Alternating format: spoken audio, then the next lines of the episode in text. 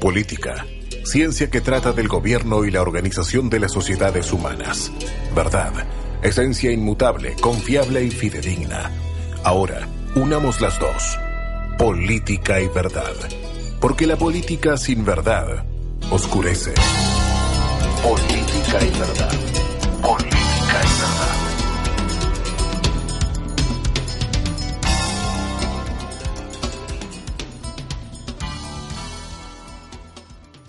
Bien, audiencia, continuamos, seguimos adelante, estamos disfrutando la 91.5 a esta hora aquí en Montevideo, Uruguay. Bueno, me voy con una noticia, mire usted, del 2017, mire que esto no es de ahora, vio que le venía diciendo, me voy con una noticia que tiene que ver con un evento, entre comillas, cultural, que auspició en su momento el Banco Santander en San Pablo. Usted dice, bueno, debe ser, deben estar mostrando cuadros, alguna escultura, ¿qué será? Digo, uno dice, bueno, me voy a San Pablo a ver una obra de arte. Bueno, lamentablemente y muy triste, es lo que esta noticia recoge. Una niña de aproximadamente cuatro años es incentivada por una mujer adulta a tocar el cuerpo totalmente desnudo de un hombre que se encuentra en el suelo. La menor inicialmente se resiste a tocarlo. Ante la insistencia de la mujer, le toca la punta de los dedos de una mano y se retira. La mujer le vuelve a pedir a la niña que continúe, ella vuelve al cuerpo masculino que tiene completamente, escuche, expuesto todos los genitales y le toca los pies de forma breve y luego se aleja rápidamente.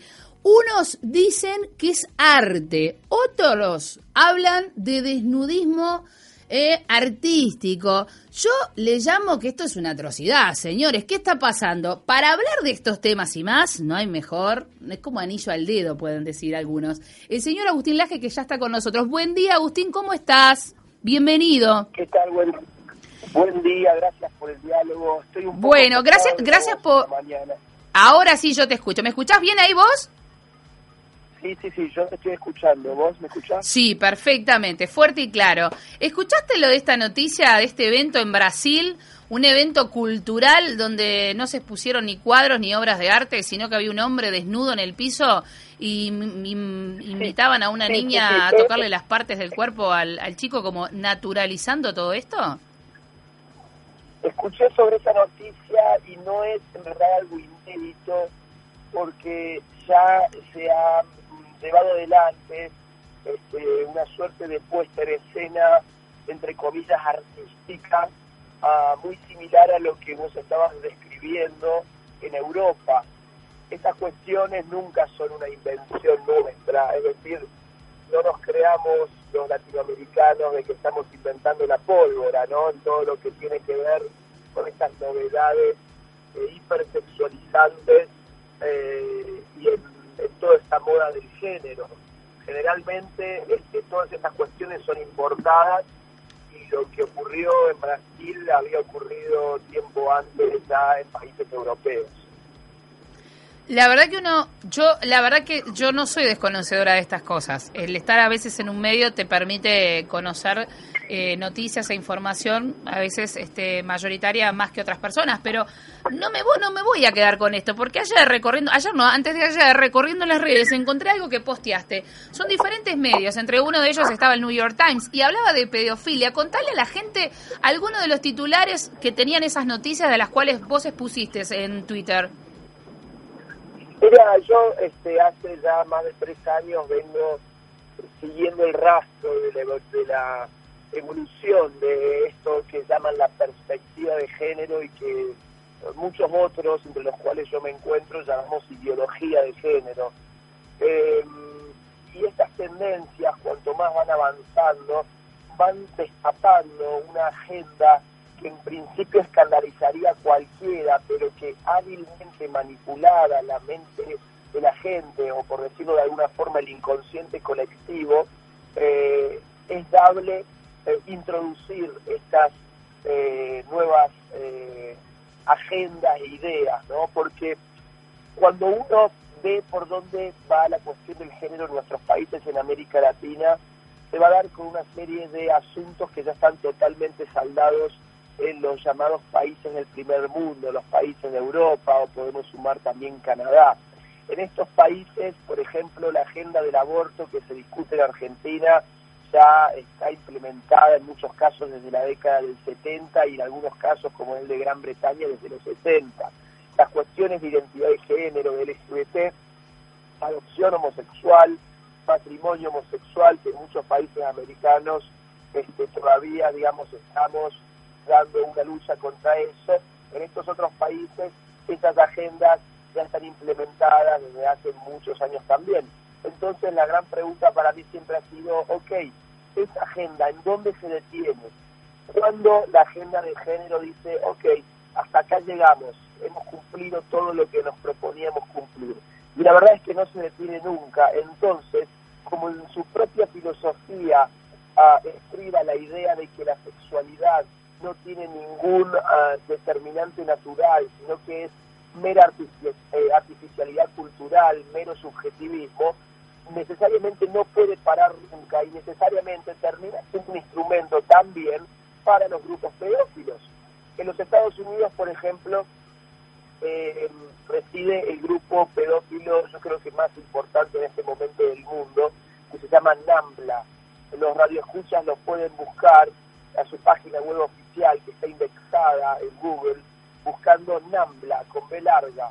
Eh, no van a dar, obviamente, yo no estaría eh, sugiriendo una página eh, pornográfica pedófila, sino que es una página activista de pedófilos que utilizan todas estas cuestiones, todas estas ideas vinculadas al género para decir el amor es el amor, el amor no, no tiene límites, no tiene barreras, nosotros tenemos también una orientación sexual que debe ser respetada, que es la de la intergeneracionalidad, eh, o sea, digamos, todo esto es una guerra lingüística también, entonces ya están empezando a modificar el lenguaje, porque modificando las palabras modifican por añadidura la forma en que percibimos la realidad. No es lo mismo que yo diga, este señor es un pedófilo, a que yo diga, este señor tiene una orientación sexual eh, inclinada hacia la intergeneracionalidad. Obviamente que con esta última forma logro una empatía mucho mayor sobre el público que si yo lo señalo como un pedófilo, ¿no? Entonces, eh, en, este marco, digamos, hice una introducción un poco larga, pero la creí, eh, digamos, importante para que estas noticias no queden como un anecdotario, sino como algo realmente grave. Ah, he, estado viendo últimamente en los grandes medios de comunicación internacional, los grandes medios globales como la BBC, por ejemplo, The New York Times, este, Independent, eh, distintos eh, diarios que uno toma como referencia mundial, que ha iniciado ya una campaña para eh, sensibilizar a la gente respecto de eso que constituye una mera orientación sexual de adultos hacia niños. Entonces, por ejemplo, tenemos, invito a que busquen por Google una eh, nota en The New York Times que se llama Pedofilia, no un crimen, eh, donde este, no es un crimen, en inglés, ¿no? Eh, eh, pedophile not a crime es el título. Eh, pedofilia no es un crimen. Y entonces en esta nota van a poder leer, este, quienes lean inglés por lo menos, em, toda una cuestión eh, vinculada a generar en el, en el que está leyendo, en el lector, eh, una sensibilidad, una empatía con el pedófilo, incluso con ilustraciones, eh, digamos, con ilustraciones gráficas, ¿no? esa nota, por ejemplo, está ilustrada con un dibujo de un pedófilo que se retuerce del dolor y que está llorando, y a lo lejos se ven unos columpios y unos pasamanos propios de un parque donde hay muchos niños, pero fíjate que nada está hecho al azar. Los niños en esta ilustración no tienen rostro, son apenas unas figuritas muy abstractas, como cuando solíamos dibujar cuando éramos chicos, este, un palito, dos palitos para las piernas y dos palitos para los brazos, en cambio, el pedófilo está totalmente detallado en sus expresiones, sus sentimientos, su llanto, su tristeza, su dolor, y todo eso está obviamente eh, direccionado para generar en que está, en que está llevando adelante la eh, lectura una suerte de eh, sensibilización. Luego uno puede leer en Independent, por ejemplo, eh, una nota donde nos habla de este, estudios psicológicos presentados en el Parlamento canadiense que han revelado que este, la pedofilia es una orientación sexual como la heterosexualidad y como la homosexualidad.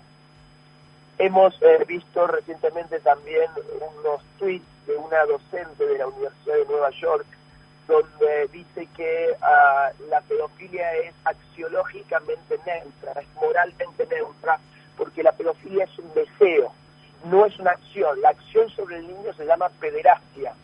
La pedofilia es el deseo sexual de estar sexualmente con un niñito. Y según esta docente, eso no es ni bueno ni malo, porque los deseos no son ni buenos ni malos. Y esto lo enseña una docente de la Universidad de Nueva York.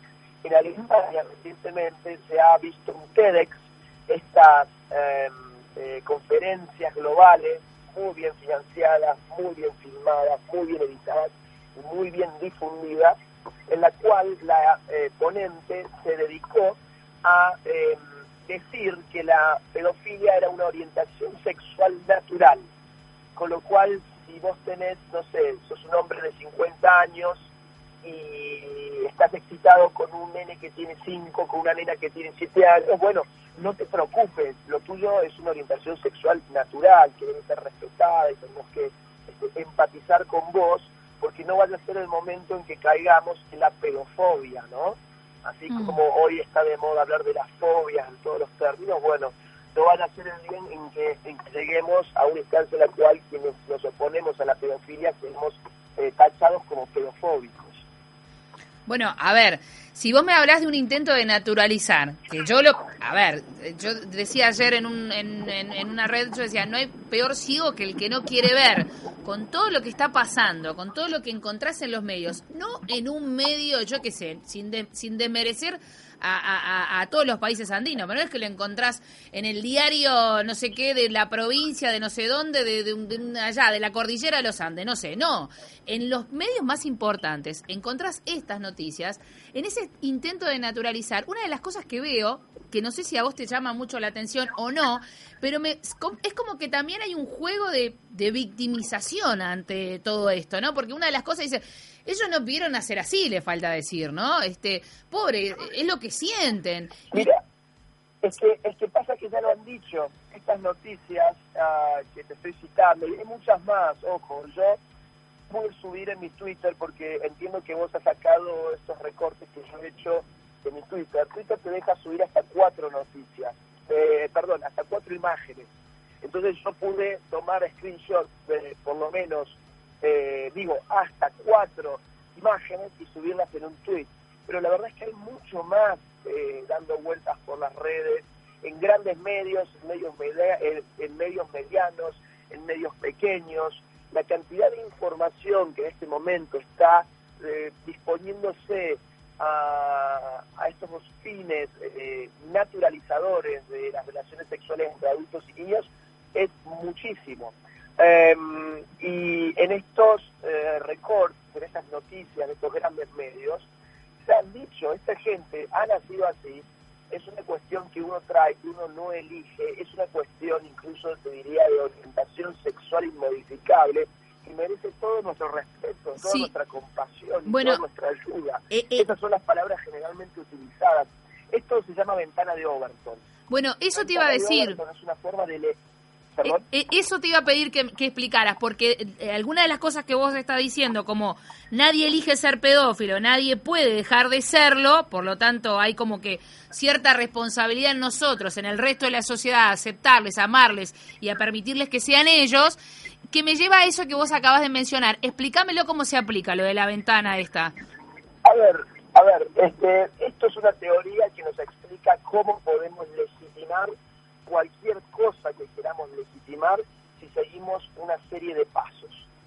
El primer gran paso es ah, encontrar en alguna tribu perdida o en algún tiempo histórico inmemorial algún caso de lo que queremos legitimar. Por ejemplo, si yo quiero legitimar el canibalismo, lo que tengo que hacer en primer lugar es encontrar alguna tribu indígena, algún tiempo eh, prehistórico, en alguna sociedad remota, donde yo pueda decir, aquí la eh, antropofagia, que es la práctica de comer carne humana, la antropofagia se daba como una práctica cultural aceptable. Por lo tanto, no es cierto que sea antinatural comernos entre seres humanos, porque aquí encontré la excepción. De la misma forma, yo puedo encontrar la excepción de la pedofilia y decir, bueno, aquí en esta tribu perdida, la práctica de que hombres mayores tengan relaciones sexuales con niños era una cuestión de honor. Entonces enmarcaba las virtudes de esa tribu, entonces no es cierto que haya una disposición natural contra la pedofilia. O yo puedo hacer lo mismo con el incesto, puedo hacer lo mismo con la zoofilia, puedo hacer lo mismo con lo que a mí se me ocurra. Una vez que encuentro eso, van a empezar a darse ponencias universitarias, artículos entre comillas científicos enmarcados en la sociología, en la antropología, en la filosofía, se van a empezar a generar cátedras, el tema va a empezar a circular por la academia y vamos a empezar a hablar de los estudios uh, antropofágicos, así como le hablamos, por ejemplo, de estudios de género o estudios queer. Los, los estudios antropofágicos. Vamos a empezar a formar a mucha gente en esos estudios, vamos a empezar a sensibilizar a los futuros periodistas, este, vamos a encontrar luego que los eh, que les gusta comer carne humana, pobrecitos no han escogido ese gusto, sino que realmente han nacido con ese gusto y nosotros no somos nadie para meternos contra ellos, vamos a empezar a sensibilizar a la gente, se va a armar después un lobby de, este, caníbales, digamos, para seguir con el mismo ejemplo, eh, se va a armar un lobby, van a empezar a pedir por leyes especiales para sus derechos a comer carne, y finalmente se va a hacer, por supuesto, un día del orgullo de la antropofagia, en los cuales tendremos marchas de gente por las calles. Eso es ventana de oro, es decir, eso es muy resumidamente, obviamente estamos en una nota radial, muy resumidamente, es una forma de ir haciendo eh, legítimo aquello que en un principio era espantoso. Eso, si se lleva adelante con una metodología cuidadosa, siguiendo esta serie de pasos y otros más un poco más rigurosos, eh, nos abre las puertas a legitimar lo que nosotros tengamos ganas. Y eso es lo que se está haciendo en este momento con la pedofilia a través de esta teoría del género que empezó con casos obviamente mucho más este, aceptables para la gente. Este, pero llegamos a ciertos ridículos que estamos viendo en muchos medios de comunicación. El casamiento de la señora Carol, por ejemplo, salió los otros días en Clarín, el casamiento de la señora Carol en los Estados Unidos con una estación de tren con la cual ella dice tener sexo mental. Entonces eso es un matrimonio, eso por ejemplo se llama eh, objetofilia, o sea, ya no es una demente que se piensa que tiene sexo con una pared, sino que, bueno, es una orientación sexual. Entonces, si yo digo algo respecto de esa eh, orientación sexual que a esta mujer le puede ofender, yo, yo paso a ser un objeto fóbico, ¿se entiende? Entonces, este, la otra vez también salía una noticia respecto de una boda entre una mujer y su muñeca zombie. Esta, esta joven tenía desde muy pequeña una muñeca zombie, búsquenlo, interesante este, el tema también. Y bueno, este, se casó con su muñeca zombie y entonces los medios fueron a hacer toda la cobertura no en términos de, bueno, fíjense el problema mental que tiene esta pobre chica, sino en términos de viva el amor y este, en términos de eh, amor eh, y sexo no podemos trazar ningún límite porque si no nos convertimos en fóbicos, ¿no? Bueno, la verdad que si yo, si, si, si seguimos buscando ejemplos, vamos a terminar nosotros adentro y los locos afuera. Porque en definitiva, hay cosas, claro, porque vos tenés que ir para algún lado, tenemos que salir corriendo. Porque si, si, si aquello que vos decís, muchachos, a ver, es un desorden. Hay cosas que, que está bien, no te vamos a señalar, pero hay temas que se tienen que resolver con alguien. Pero no podemos andar permitiendo la locura de todo el mundo porque vamos a terminar, imagínate la sociedad que vamos a tener. Cada uno va a hacer lo que quiere, como quiere, y, y, el problema va a ser que entre ellos también van a tener problemas, porque todos se van a sentir discriminados por todos. O sea, esto me hace, me hace pensar como en una... Este, A ver, eh, eso que vos señalás de que los locos vamos a terminar siendo nosotros, esa es la estrategia que se está llevando adelante. Por eso antes, en política, uno utilizaba el prefijo anti para ah, denotar la versión. Entonces, por ejemplo, hablábamos de antiliberales, hablábamos de anticomunistas, hablábamos de antifascistas, antinazis. Hoy lo que se utiliza para denotar la versión es el sufijo fobia. Entonces vos sos, por ejemplo, una transfóbica porque entendés que uno tiene una naturaleza sexual biológica fija. Eh, uno es, por ejemplo, un homofóbico porque no está de acuerdo con el con el con la adopción homosexual. Entonces, estas cuestiones fóbicas lo que hacen es patologizar a las personas en función de sus ideas y muchas veces se utilizan para patologizar a aquel que señala la verdadera patología. Porque evidentemente una mujer, digamos, que dice tener relaciones sexuales con un pedazo de pared de una estación de trenes en los Estados Unidos, o una mujer que dice casarse con su muñeca zombie, o un señor de 60 años que quiere acostarse con una nena que tiene 4 años, muy bien de la cabeza esa gente no está. Pero si a nosotros nos empiezan a llamar como fóbicos por señalar ese asunto, entonces los enfermos mentales pasamos a ser nosotros. Mientras ellos son los fílicos, es decir, son los que aman, y amar está muy bien, ah, según por lo menos las ideologías actuales, digamos, porque yo creo que el amor tiene límites, el amor sexual en el terreno de la sexualidad tiene límites. Fíjate qué interesante, mira, te pongo un caso que se me viene ahora a la mente. Ah, hubo una película que el año pasado recibió el Oscar a la mejor película que fue uh, The Shape of Water, eh, La forma del agua, La forma del agua, que era una película que, les invito a ver, que era sobre una relación uh, sexoafectiva entre una chica, una joven, una joven eh, muda, con un animal, con una especie de um, mezcla entre ser humano y pescado, una, una especie de sireno, digamos, una sirena masculino. Ah, y había toda una relación, digamos, todas unas escenas este, que eran prácticamente sofílicas, y luego esta, esta joven tiene un mejor amigo que tiene unos 75 años y está ah, sexualmente excitado con un joven que puede tener 18 años, y se dan unas escenas muy, pero muy curiosas, y ese mismo año los Oscars ganó otra película que se llama Call Me By, My Name, llámame por mi nombre.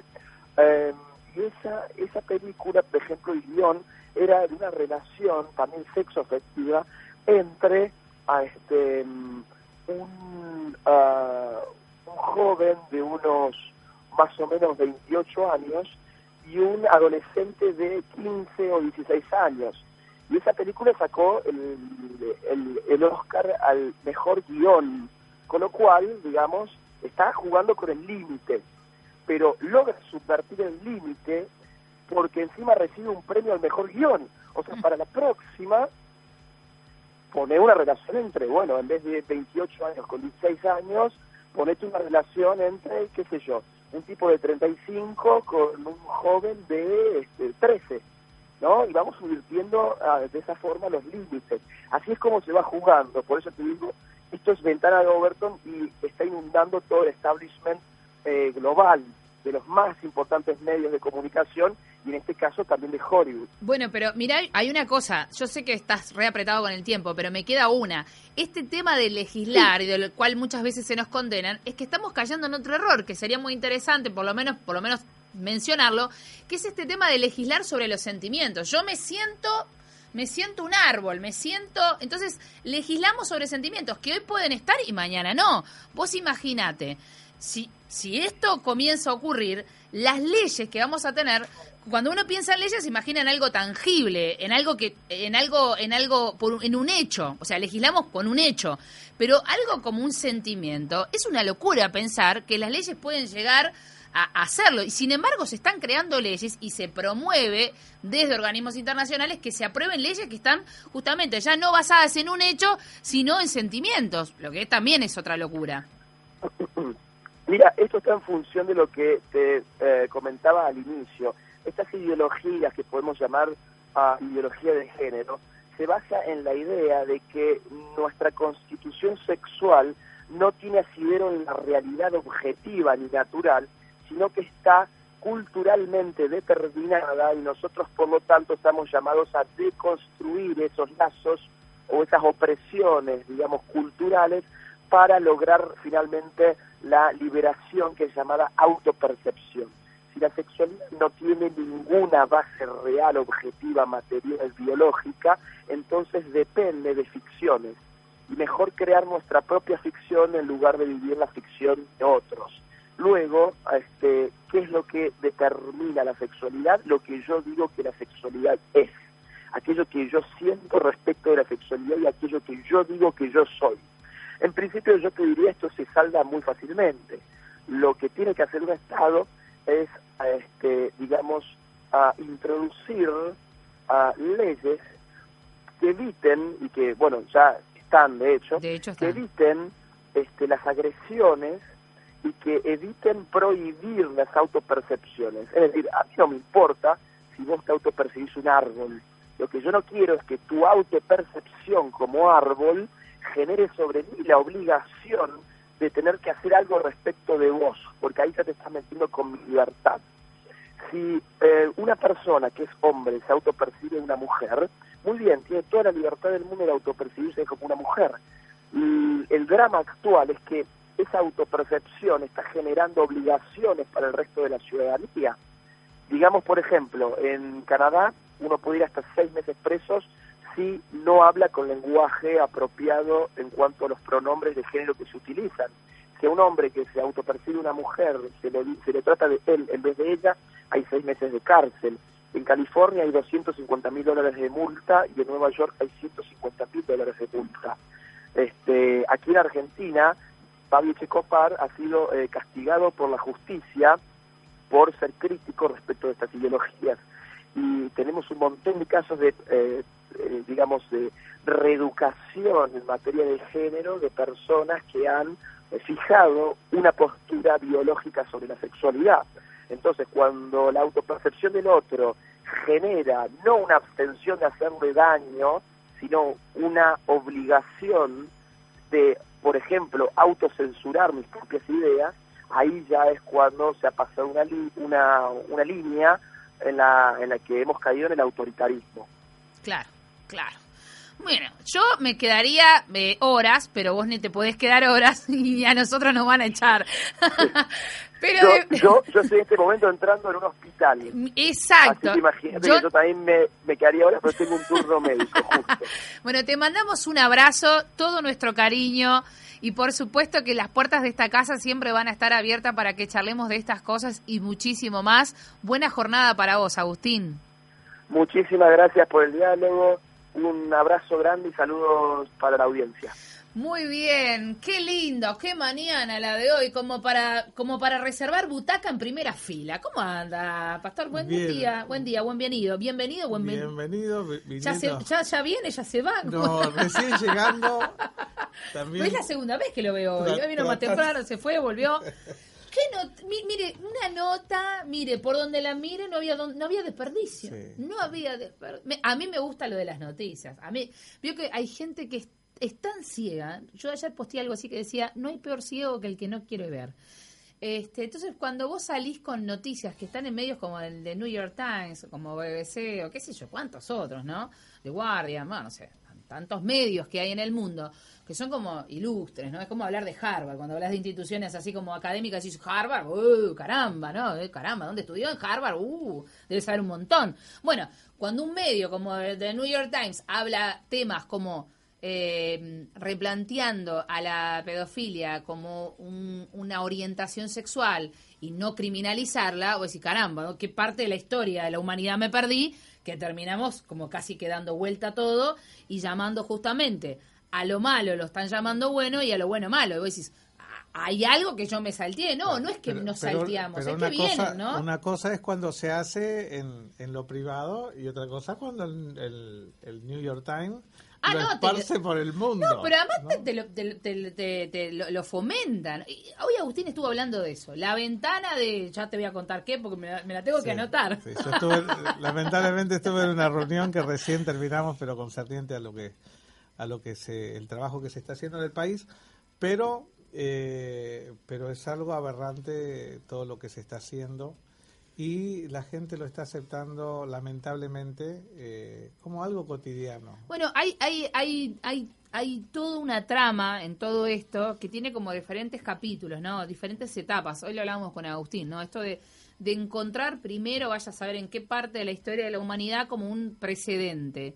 Y si no existe, lo vas a inventar, porque ahí, por ejemplo, vos tenés, si vos mirás la ciencia, ¿no? Y decís, bueno, en la ciencia tenés los creacionistas, los que creen en, en, en, en el, en el principio de todo, dándole puntapié al Génesis, entonces son creacionistas. Y después están los evolucionistas, o sea, los que creen de- a partir de la evolución.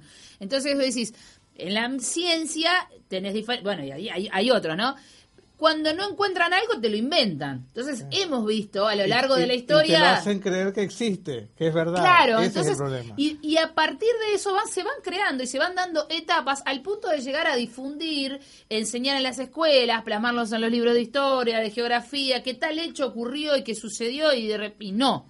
Entonces, por ahí vos encontrás a la antropología que de repente encontró restos socios en el campo de, yo qué sé, del vecino. Y, y, y al fin y al cabo decís, ¿pero qué será, hombre o mujer? Y la, y la antropología te va a decir, ah, no, este era hombre. ¿Cómo? ¿Y cómo usted sabe si era hombre? Y bueno, porque todo lo dice. Porque lo dice el ADN, porque lo dice esto, Los lo aquello, los huesos. Era un hombre. Claro. Y, si, y si fue un hombre con, con atrapado en un cuerpo, era una mujer atrapada en un cuerpo de hombre. Ah, no, eso no lo puede decir la antropología. Porque eso, es- eso está, base, está hecho en base a la construcción, a los sentimientos, a la autopercepción. Y ahí la cosa se entra a complicar. Porque yo creo que hasta un antropólogo va a terminar preso si el día que haya restos socios, vamos a suponer que la persona sabía que eso era de alguien que había escogido en su orientación sexual ser una persona distinta al sexo biológico. Y un día vamos a mandar preso a un antropólogo por decir que el hueso, los huesos que encontró eran un hombre, de repente cuando se- Era en su vida vivió como mujer. Entonces, estamos cayendo como en una cierta paranoia, ¿eh? locura. Ahora, viste, eh, Joana, la noticia esta semana, el pediatra que fue puesto preso en Argentina por causa de eh, justamente eh, eh, pornografía infantil. Exactamente. O sea que sale el, el- el diario más importante de... Promoviendo, claro, y vos querés que, que- los médicos Claro. O sea, es de loco. O sea, vos por un lado decís, naturalicemos determinada práctica y por el otro lado ves a una sociedad que eh, está no enojada, está que arde eh, por lo que está pasando, por ejemplo, con este pediatra que, que parece ser que también aparte era como miembro de una red de Sí. pedófilos. eh, que bueno, que, que, que, que promovía la pornografía infantil y qué sé yo, qué sé cuánto. Pero ahora toda esta gente se agarra de esto y dice, ah, no, esto es una orientación sexual, esto no es no está mal. ¿No? Y hay casos de miles y miles de niños abusados, niños que, que han sido expuestos, en este caso, por medio de cámaras, por internet, eh, con eh, manteniendo relaciones y todo ese tipo de cosas, y supuestamente esto es una nueva orientación sexual. Bueno, pero hoy comenzamos la, la, la entrevista con Agustín Laje, eh, remitiéndonos, remitiéndonos a una noticia del Contame un 2017. poquito porque yo no la agarré, capaz que mucha gente está No, conectándose ahora y no la, este, no la escuchó también. ¿Qué pasa? Hoy comenzamos la entrevista donde yo le decía a Agustín Laje, nos vamos a una noticia del 2017, un evento cultural, un evento que lo organiza el Banco Santander en San Pablo, donde invita a la gente a un momento cultural. Pero resulta que el momento cultural terminó reduciéndose a que a una alfombra donde un hombre se encontraba totalmente desnudo, a lo Adán, no, peor que Adán, yo creo que Adán hasta lo concebimos con una hoja delante y atrás. Este ni, ni para hoja le dieron. Entonces había una mujer que llevaba a una niña, a una niña de unos cuatro años, a tocar al hombre que estaba tirado en el piso desnudo, mientras que alrededor hay una cantidad de gente que observaba esta situación. Obviamente que sigue contando, hay videos, hay fotos. ¿Y qué pasa? Bueno, hay un intento por naturalizar ciertas prácticas. A esto le llaman cultura, a esto a, esto le llaman este un movimiento este cómo te voy a decir eh, cultural pero además hay otra cosa acá vemos un intento de eh, por ejemplo, el caso del Banco Santander. El Banco Santander está hasta las manos en Brasil, en San Pablo, si permite que niños de cuatro años vayan y toquen un hombre desnudo. Ahora yo digo, ¿en qué, ¿en qué mundo estamos? Bueno, en un mundo tan loco que hace años, y hace años, como por ejemplo, hoy hablábamos con Agustín, en países como Inglaterra o en los propios Estados Unidos y así otros países, legislaciones que tienen que ver con género, con perspectiva de género, se vienen llevando hace mucho. Por ejemplo, 1970. Y vos decís, estamos en 2019 y yo recién me estoy entrando a estas cosas. Bueno, preocúpese porque hay gente que viene hace mucho pensando esto. Esto lleva tiempo, no es que lo sacaba, es como el microondas, ¿no? El microondas es la, con la comida. Pero, por ejemplo, eh, si vamos hoy, hoy a Ecuador, hoy Ecuador está votando eh, el matrimonio igualitario. Sí. Pero parece que el, juez que determina, eh, que, va a determinar, es, pertenece al LGTBI. Eh, claro, creo que el problema no va a tener aceptarlo. Claro, entonces ahí, ahí está el problema. Pero vos, me decís esto, Banco si lo dice el Banco Santander, si lo dice el New York Times, entonces no debe ser tan malo. Ese es el gran problema. Y están metiendo esto en el corazón de las familias, de la gente, de, de las escuelas y, y bueno, y si lo dicen estos estas empresas importantes, entonces Mire, yo les invito a que me puedan seguir por la fanpage de Joana Perco en Radio, que hoy voy a dejar todo el material que tengo, todo lo que he conseguido lo voy a meter por ahí. Por supuesto que lo vamos a compartir con Política de Verdad para los que ya siguen Política de Verdad. Y si no, también nos pueden seguir a través de Twitter. Me pueden seguir Joana Perco, me buscan en Twitter. Yo hace días que vengo posteando esto. El caso puntualmente de la pedofilia, a mí hace muchísimo tiempo que me convoca a seguir como que estando detrás, porque es un tema que viene a pasos adelantados viene a pasos eh, gigantes. Es grotesco lo que está pasando con esto, es grotesco. Desde el momento que en nuestro país se habla de del derecho al placer sexual del niño, no, no, ya, empezamos a patinar, es como que empezamos a andar sobre jabón. No, no. Porque en esto, yo, yo, hace, yo recuerdo que hace más o menos unos seis años atrás decíamos, va a llegar un momento que vamos a, eh, vamos a, permitir determinadas prácticas con menores en defensa del derecho sexual del niño. Ahora, usted se no se olvide que es un niño, por lo tanto no tiene madurez. Hoy en Francia, hoy, hoy en Francia, y para los que no quieren, no saben, les puedo, les, puedo poner la información, ya existe una legislación donde el niño tiene que demostrar el niño tiene que demostrar que no fue él el que quería tener relaciones con el adulto. Dígame usted, ¿en qué cabeza cabe? ¿A quién defendemos? Ahora, Giovanna, eh, cuando hicimos la nota con el neurocientífico Floresiani, él nos hablaba de que un niño a los 4 o 5 años no tiene desarrollada el área del cerebro como para decidir sexualmente. O sea, todavía no se le formó eso en el cerebro y quieren que un niño que todavía no se le formó en el cerebro lo que lo impulsa a decidir, quieren que decida. O sea, es una locura, es una locura y, claro, y es ahí donde nosotros como, como dicen en la jerga futbolística, tenemos que salir con los tapones de punta. Porque eh, Miren, ellos están siendo grotescos con nuestros niños. y nosotros no solamente nos van a ver con los tapones de punta por nuestros niños, sino por los niños. Porque hay padres que son ignorantes de todo esto. Mira, yo termino el programa, edito el programa y lo empecé a mandar, lo voy a empezar a mandar por todos lados. ¿Sabes por qué? Porque de estos temas no se hablan. No se hablan desde, la, desde, desde el lugar que hay que tratarlo donde se lo cuestiona. En realidad, siempre que se habla de estos temas, ya se da como, ya existe de base una aceptación, una aceptación a promoverlo, igual como algo natural. Que hay Nico que 17.30 se pase la nota de vuelta hoy, ¿no? El Nico está con una, ya, sabe, Nico 17.30 se pasa la nota entera desde el inicio no sé hasta, hasta donde te permitan pasarla, pero esto tiene que repetirse. Señor, le tiene que faltar. 17.30 porque porque necesitamos divulgar esto. Exactamente. Eh, el jueves, Joana, vamos a tener una entrevista con el diputado David Schielet. Eh, ah, bueno, dígale eh, usted. usted le sale el diputado argentino, Eh, y, bueno, y ahí vamos a tratar temas similares a esto porque el, el te, digo las palabras que, que él estuvo hablando. Eh, él dice, es increíble y grosero cómo las, eh, dice, él, él, nos dice esto, es increíble y grosero cómo los gobiernos y la justicia nos están tratando. O sea, cómo, cómo eh, el ataque es tal que, que, no solamente viene del lado de la prensa, aún la justicia eh, está atacando a la iglesia de parte de todos estos temas. O sea, están maldiciendo naciones enteras. Mira, y, el tema es, es, es, mayor, porque en este punto alguien puede decir, bueno, hay algunos temas que somos como que el, el, la, la, digamos, eh, quienes de alguna manera salen a concientizar muchas veces están vinculados con grupos este, de repente cristianos. Pero de verdad que estos temas, vos le decís a un papá, a un papá que ni siquiera cree en Dios, que están que puede haber alguien que pueda haber nacido con la orientación sexual de percibir placer por ver solamente a su hijo, yo creo que se da vuelta la garra trompada, te lo voy a decir así de frente y mano. O sea, hay padres que si vos le decís esto, eh, lo van a entender ni que le digas una palabra de que vos sos cristiano, que vas a una iglesia, que defendés la vida. No. ¿Por qué? Porque todavía estamos a tiempo de hacer cosas. Entonces, ¿cuál es la tarea? Y bueno, yo le voy a decir una cosa.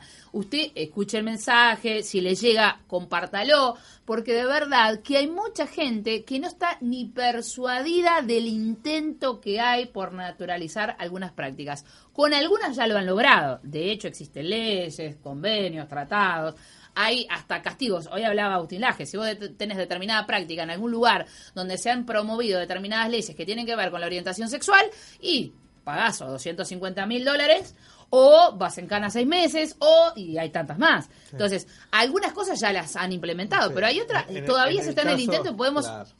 Eh, ponerle manos en el caso de Rodríguez Lastra en Argentina, por salvar vidas, eh, prisión, le quitan la licencia, eh, y eso, eso recién empieza, y, esto recién empieza. Por eso estamos a tiempo, eh, en primer lugar, eh, que las personas que están oyendo, las desafiamos a buscar a Dios en primer lugar, ¿no? que, que puedan beber de lo que Dios ofrece, pero también que buscando a Dios puedan darse cuenta del peligro que estamos corriendo. Estamos caminando por la cornisa y nos quieren empujar.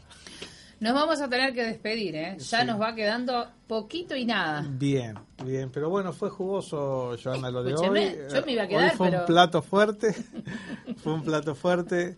Así que, bueno, mañana seguiremos con más política y verdad. Recuerde que el jueves va a estar el diputado argentino David Schier, eh, que va a estar compartiendo la media hora con nosotros. Perfecto, nos vamos. Que pasen lindo. Será hasta mañana y, por supuesto, con una nueva agenda de trabajo. Que Dios bendiga a la nación. Hasta mañana. Chao. Porque la escena política ya no es transparente a los cristianos. Mañana seguiremos con más política y verdad. Política y verdad. Política.